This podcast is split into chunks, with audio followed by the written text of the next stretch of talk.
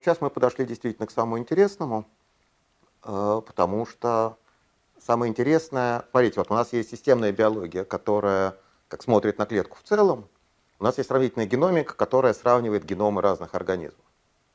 Но, опять-таки, с удешевлением процесса мы можем теперь это объединить. Да? Собственно, основная, опять-таки, такая вот научная программа, которая довольно, много, довольно долго была умозрительной, вот EVA-DEVA, Evolution Development, эволюция и развитие, это смотреть э, не то, как меняются геномы, а сказать, подняться на ступеньку выше и смотреть, как генетические программы, которые в этих геномах записаны, вот как они по-разному реализуются и как они меняются в ходе эволюции. И э, ну, сейчас немножко рано, так сказать, про это говорить, как про такую сложившуюся область, потому что все-таки э, ну, вот этих данных, таких сравнительных исследований данных все-таки недостаточно. Пока что мы можем только описывать какие-то отдельные сходства и различия. Да, систематически мы этого делать не можем. А, но ясно, что это не за горами, да, и какие-то первые работы такого сорта уже появляются. Когда мы, а, скажем, сравниваем работу генов на ранних стадиях развития там, у человека и не знаю, у мышей. А, скажем, вот был замечательный закон Бера. Вот есть неправильная история про, про Гекеля, про то, что антогенез повторяет филогенез, что зародыш сначала похож на рыбку, потом на птичку, потом на человека это неправда. А, а есть правильная формулировка той же идеи, которая принадлежит Карлу фон Беру, а, которая стоит в том, что зародыши, скажем, ну, он смотрел на млекопитающих, э, не похожи на ранних стадиях, не похожи на поздних, но при этом в середине есть стадия, когда они действительно похожи. Да? Такая модель песочных часов вот с перемычкой посередине. Есть такие стадии развития зародыша у млекопитающих, когда они действительно все почти что одинаковые. И это такая классическая эмбриология, да, это было сделано там просто путем разглядывания вот большого количества препаратов.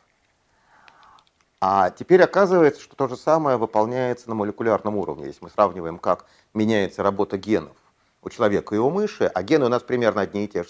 Э, одни и те же да? Человек отличается от мыша не потому, что гены разные, а потому, что они работают по-разному. А, так вот, когда мы сравниваем работу генов у человека и у мыши, то оказывается, что ровно так и происходит. Э, там, концентрации белков, ну или там уровень работы генов, он сильно разный в ранних стадиях, ну понятно, что совсем разный в поздних, не совсем, но там, заметно разный в поздних, и похож посередине. Э, и на самом деле понятно, почему так происходит, потому что вот эта программа работы генов на ранних стадиях она фактически заложена материнской клеткой. А материнская клетка была, ну яйцеклетка у человека и у мыши была разная. Да. Сперматозоид не приносит почти что ничего, только ДНК. И поэтому первые стадии клеточных делений заложены вот теми концентрациями генов и транскриптов, которые от матери пришли. Потом начинается, собственно, программа развития, а она у млекопитающих более-менее консервативная. Да? Общее там, строение тела, оно все-таки у всех одинаково. Там легко морфировать человека в мыша, да? Ну, в комиксах все время это делают. Вот. А дальше уже начинаются индивидуальные различия, вот, которые, соответственно, там у приматов совсем похожи, у приматов и грызунов меньше похожи, там со слонами еще меньше похожи, там с утконосом еще меньше, ну и так далее.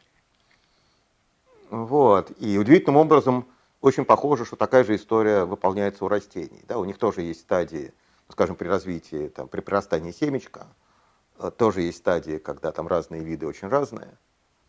Потом одинаковые, именно вот потому, как гены работают, а потом опять разные. Да? Но это вот, я даже не знаю, сейчас это опубликовано уже или нет, я на конференции слушал доклад очень красивый про это. То есть оказывается, что вот эта вот модель песочных часов, она выполняется не только для млекопитающих, но и, скажем, для растений тоже. Похоже, что она универсальна для э, всех э, многоклеточных организмов. И вот это уже такой довольно заметный шаг, он такой немножко абстрактный, да, мы про конкретные механизмы пока что ничего не говорим, Э, но это вот такой шаг в сторону объединения сказать, системного сказать, взгляда на то, что происходит, и эволюционного. И это тоже очень прикольно.